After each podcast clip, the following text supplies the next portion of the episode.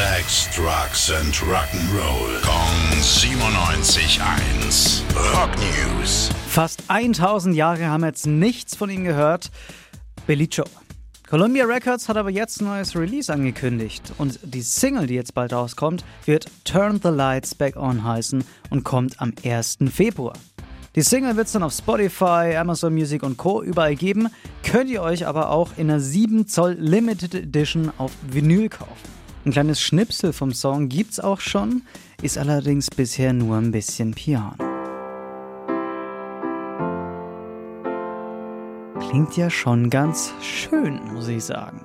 Aber er war nicht alleine am Werk. Freddie Wexler, Arthur Bacon und Wayne Hector haben ein bisschen mit ausgeholfen.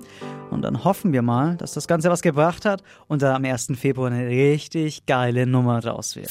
Rock News: Sex, Drugs and Rock'n'Roll. Kong 97.1. Frankens Classic Rocksender.